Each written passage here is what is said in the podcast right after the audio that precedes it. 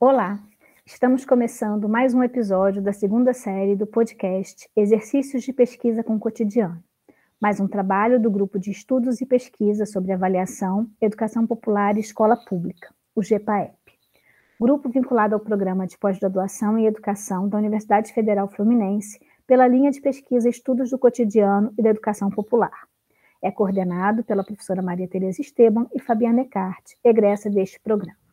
Eu sou Fabiana e nesta série, intitulada Professora Pesquisadora, estarei com Maria Tereza Esteban e Aline Bernard. Contamos também com Fabiano Soares no apoio técnico deste podcast. Hoje estaremos aqui conversando com Dicilene Quintanilha de Rezende Cordeiro. Dicilene é doutora em Educação pela Universidade do Estado do Rio de Janeiro, a UERJ, mestre em Educação pela Universidade Federal Fluminense, a UF, Possui graduação em Pedagogia, com especialização em Alfabetização das Crianças das Classes Populares, também pela UF, e em Dificuldades da Aprendizagem, pela UERJ.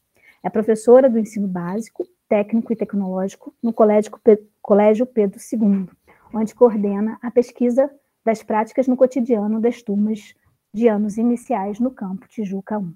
Boa tarde, boa tarde, Dilce, Fabiana. É um prazer enorme estar é, tá conversando com você hoje aqui, Dilce, que é uma, uma querida né, companheira de, de muitos percursos, né, de muitas conversas, de muitos debates, muitos encontros.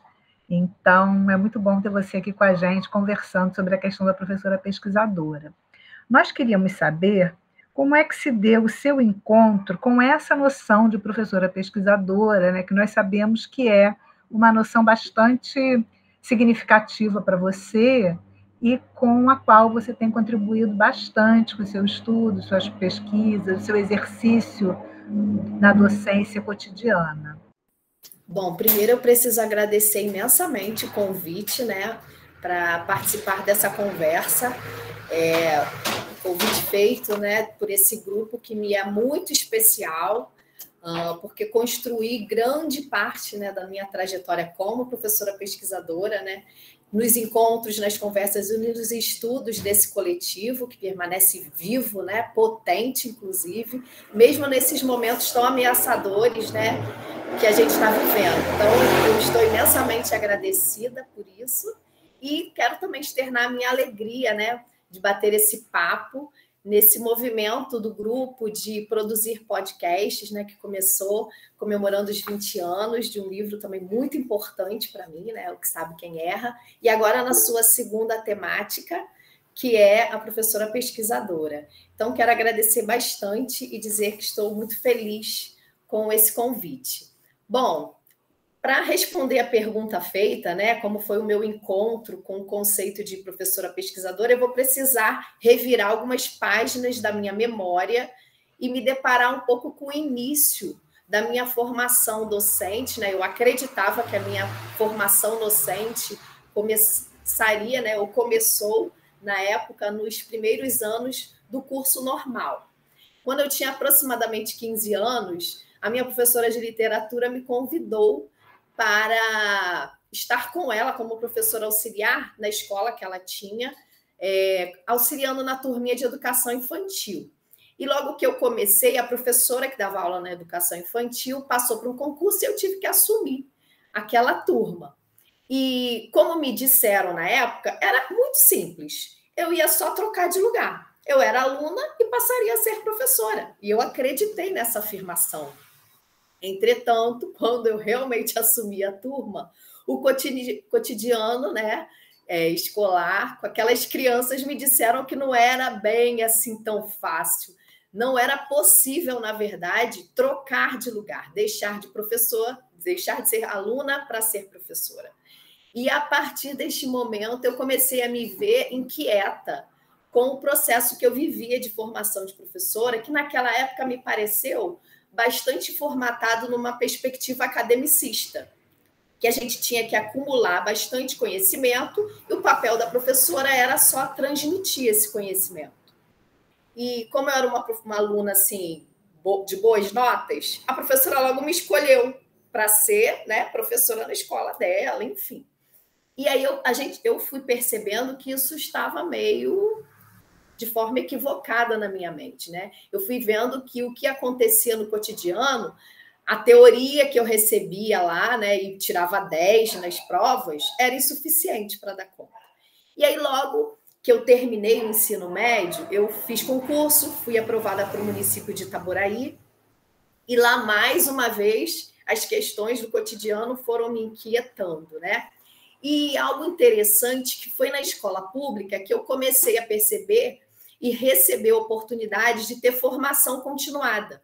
Numa escola privada, eu não tive essa oportunidade, mas lá, na escola pública, eu fui convidada a participar de alguns encontros formativos, que a gente chamava de formação continuada. E, para minha grata surpresa e alegria, o Grupo Alfa estava é, em aliança, né, em convênio com a Prefeitura de Itaboraí, e eu tive a sorte grande de ter a oportunidade de, de me encontrar com Tereza Esteban, com Carmen Sanches, Carmen Pérez, Jaqueline, a nossa saudosa Jaqueline Moraes. E lá, nesses encontros que participei, eu comecei a ver que existiam outras perspectivas de formação docente, que não mais me colocavam nessa, nesse lugar de alguém que precisa dominar o conteúdo e transmitir, e nem alguém que espera uma técnica pronta para simplesmente praticá-la na sala de aula.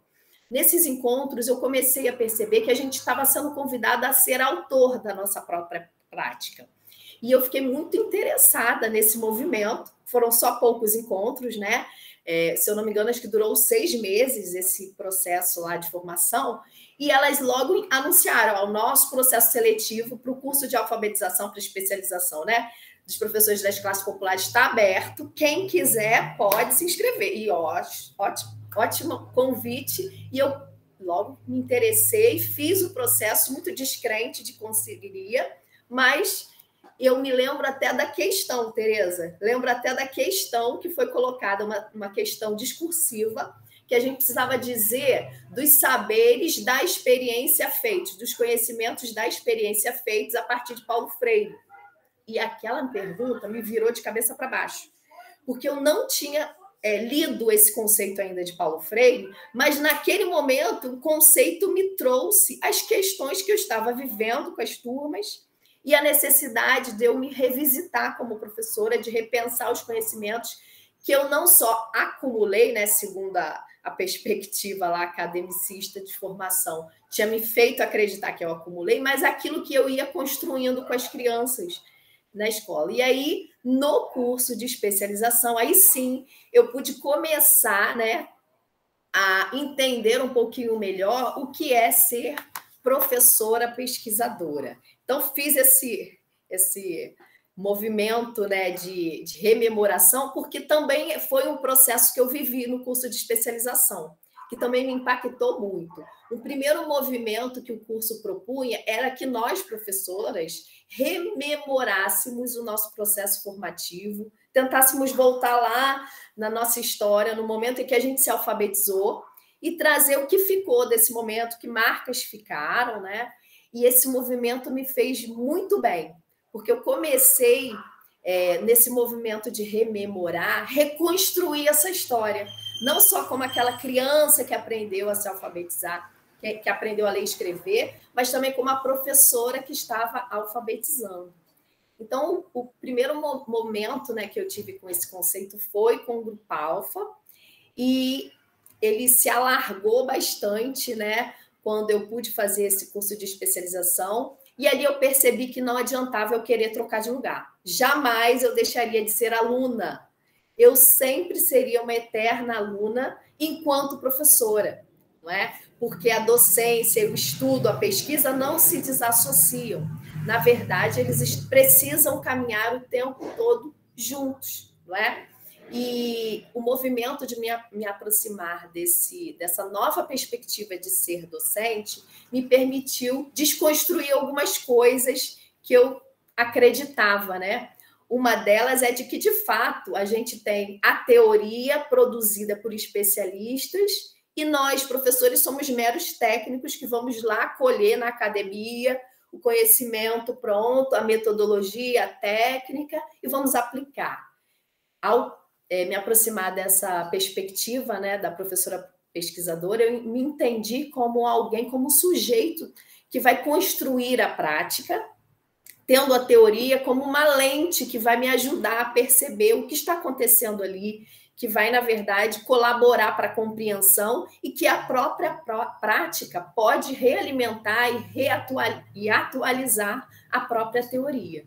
Então, esse movimento de me aproximar, eu devo muito ao Grupo Alfa, a Tereza, que está aqui, a nossa inesquecível Regina Leite Garcia, né? E todo o grupo que constituiu a minha época, o Grupo Alfa, e que agora se alarga, né? Ele está cheio de braços, esse laboratório, e um deles é o GPAEP. Eu fico muito feliz de estar aí tão potente. Dilce, é, esse percurso de fazer os podcasts, ele tem contribuído como mais um exercício de pesquisa muito interessante para a gente, né?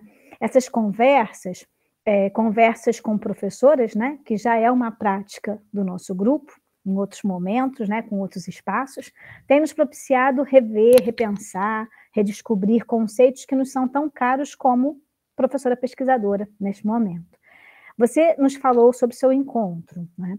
E depois desse movimento de rememoração, como você mesmo chamou, de lá para cá, como é que você vem elaborando essa ideia na sua, na sua experiência, a ideia de professora pesquisadora? É, de lá para cá foram vários anos, né? Muitos anos aí, perto de uns 15, quase 20, 18, por aí anos. E acho que a primeira mudança, né? Foi a mudança de eu entender que eu não estou fazendo pesquisa, eu estou em pesquisa o tempo inteiro. E esse movimento me coloca como sujeito e não mais como objeto, e os meus alunos também como sujeitos, sabe? De pesquisa. Isso muda bastante o modo de pensar a sala de aula, a escola, as práticas. A escola deixou de ser aquele lugar de praticar alguma coisa que eu aprendi fora e se tornou um lugar potente, um lugar de criação, um lugar de construção de conhecimento para mim, professora, e também para os meus alunos. É, a minha relação com as crianças também se ressignifica a todo momento. Né? Hoje eu tenho uma turminha de primeiro ano, crianças que estão se alfabetizando, e como eles trazem questões importantes que a gente não tinha pensado antes. São únicas cada, cada uma dessas turmas, né? e elas trazem sempre as suas questões e nos convidam a continuar em pesquisa e não simplesmente fazer uma pesquisa, né? No momento, a gente tem se debruçado muito com uma pergunta que eles se fizeram. A gente começou a conversar sobre o que, que a gente aprende no primeiro ano, por que, que eles estavam ali. É, e aí eles falaram: ah, a gente está aprendendo a ler e escrever, e algumas crianças responderam: para fazer prova. E aí a gente começou a se perguntar: mas olha, vocês sabiam que aqui no primeiro ano não tem nota? E aí eles já se assustaram. E aí a gente começou a jogar novas perguntas para as crianças e elas estão se, re, se, se re, reinterrogando. Ué, mas se não faz nota, para que, que a gente aprende a ler e escrever?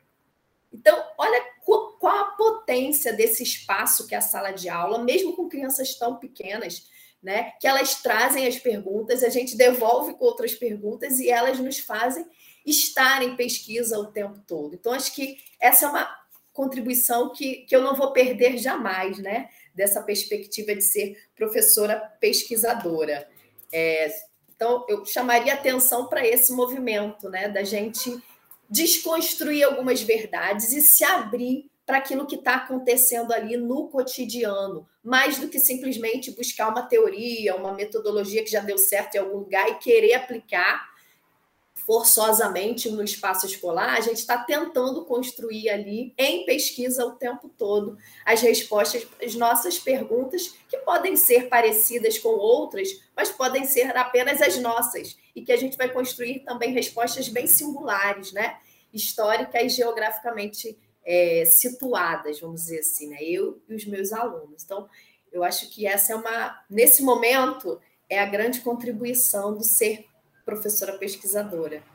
Dilson, você vai falando né, da sua experiência como, como estudante, né, em diferentes momentos, como professora em diferentes momentos, né, um certo uma certa surpresa de se ver de repente como professor, é só mudar de lugar, né? E tudo que você vai aprendendo, esse esse percurso, né? É, e tem uma questão que eu acho muito interessante no seu trabalho, pelo menos num momento do seu trabalho, mas que eu, eu me parece né, que ela vai é, tendo alguns ecos no que você continua falando, continua fazendo, né, sobretudo, que é a ideia das desaprendizagens, né?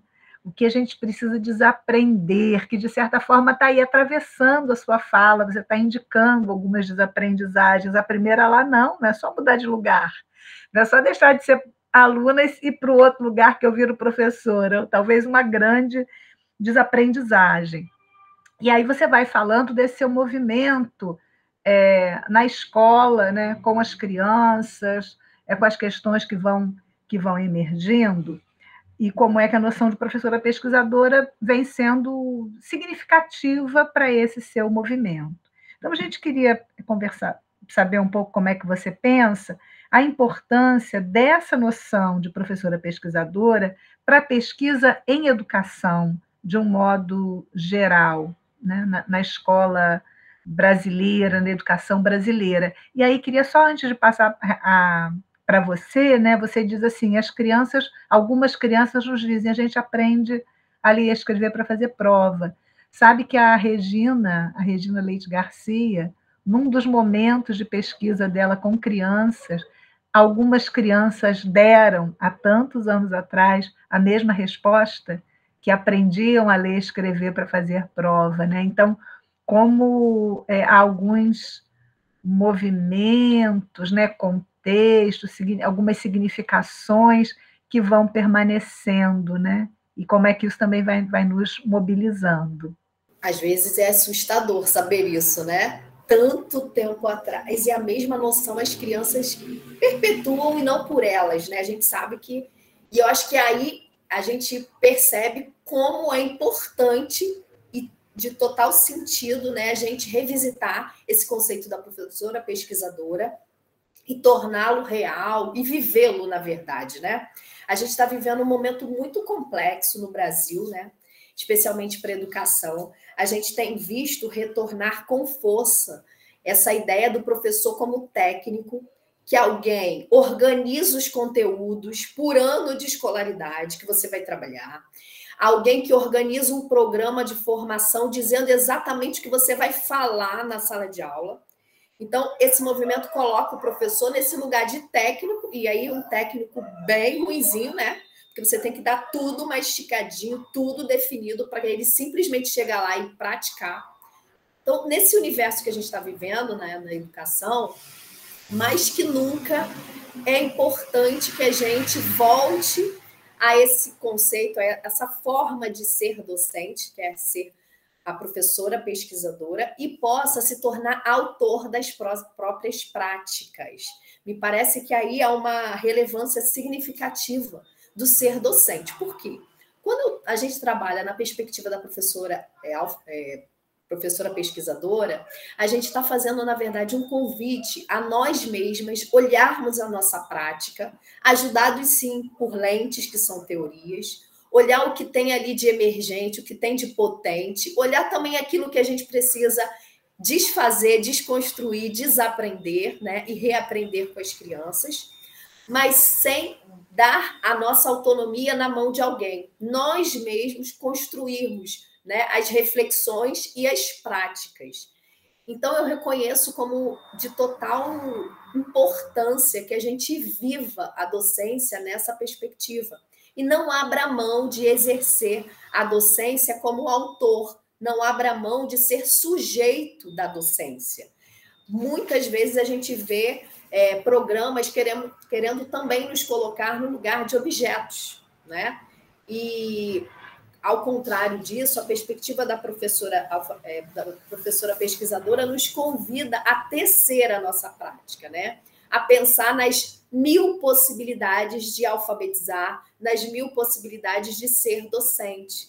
E aí eu gosto muito da, daquela proposta né, que a gente aprende com o Sertor, das artes de fazer.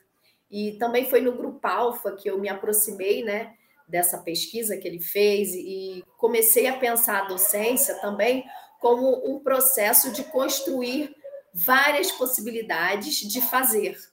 E esse fazer, ele está o tempo todo ligado ao pensar. Não é alguém que pensa para eu fazer. Enquanto eu faço, eu penso o meu fazer.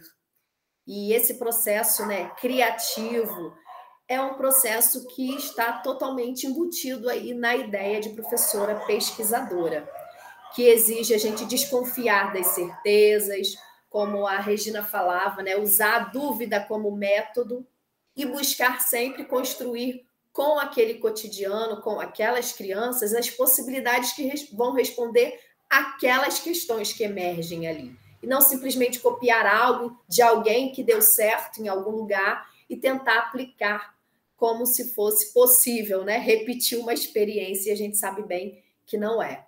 Então, em tempos que, em que querem de novo nos colocar como robôs, que vão simplesmente executar propostas e programas, a perspectiva da professora pesquisadora nos convida a ser autoras, né? a produzir as nossas práticas, refletindo e também, acho que um detalhe importante, narrando isso que a gente vive. Eu acho que a ideia de narrar a nossa história, as nossas práticas, é também um item muito importante do ser professora pesquisadora. Muitas vezes nós temos facilidade de contar oralmente, né? Mas às vezes passar isso para escrita é um grande desafio. E no exercício que fiz, né, na especialização e no mestrado lá com o grupo Alfa, eu fui exatamente convidada a pensar, oralizar e produzir por escrito essa minha história. E a gente sabe quanto é importante a gente ser capaz de escrever a própria história. Porque se a gente deixa que alguém escreva as nossas histórias, eles vão produzir silenciamentos, eles vão apagar aquilo que para eles não é interessante. Mas quando a gente tem condição de narrar e escrever a nossa própria história, a gente tem condição de dar visibilidade àquilo que poderia ficar invisível né, nas produções dos outros. Então, eu penso que essas são as grandes é, contribuições para esse nesse tempo, né, para a educação, a partir da perspectiva da professora pesquisadora. Dilce, vamos caminhando para o fim dessa conversa, né, desse momento. E a gente queria saber se tem ainda algo que você gostaria de, de nos falar. A Tereza antecipou um pouco o que eu queria trazer e tinha deixado para o final, que são exatamente as desaprendizagens, sabe?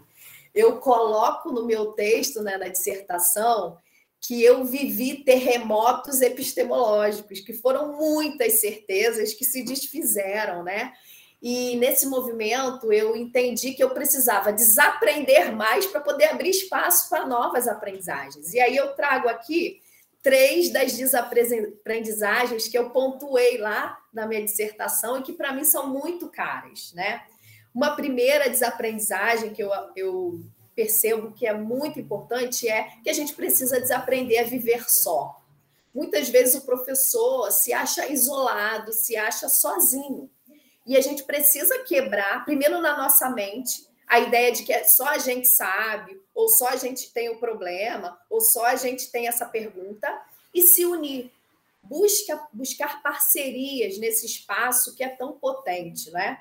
E eu estou muito feliz porque eu, eu aprendi muito esse movimento de me reaproximar também no processo que vivi lá no mestrado. E uma das coisas que me marcou muito foi a orientação coletiva aquele movimento da gente escrever, oferecer o nosso texto para o colega ler, ele ler e, e apontar para você o que ele entendeu, apontar também as fragilidades, me, me fortaleceu muito para eu chegar agora na, na escola e dizer: olha, eu estou com essa dúvida, mas alguém pode me ajudar? E me abrir para esse outro, sabe? Dele trazer aquilo que ele tem certeza e as dúvidas dele também. Então, a gente precisa desaprender a solidão, desaprender a viver só e buscar as parcerias sem medo de mostrar que a gente tem dúvida, sem medo de mostrar que a gente também erra, sem medo de mostrar também o que a gente sabe, né? Porque com a pergunta do outro, até aquilo que você sabe pode se desconstruir e reconstruir. Então, essa foi uma primeira desaprendizagem, eu continuo achando que ela é fundamental.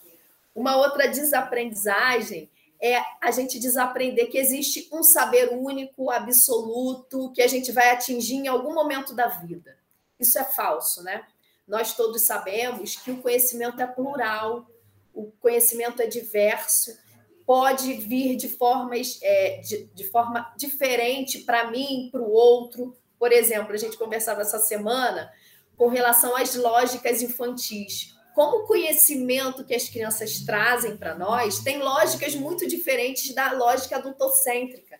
E se eu acreditar que conhecimento é só o que o adulto produz, eu vou cometer epistemicídios, eu vou fazer morrer aquelas ideias que as crianças constroem a partir das lógicas delas. E que no diálogo conosco, adultos, podem se ampliar, assim também como os nossos conhecimentos se ampliam diante das lógicas, para nós não tão lógicas assim, infantis. Então, essa é uma outra desaprendizagem que considero fundamental. Desaprender o saber único, generalista, absoluto.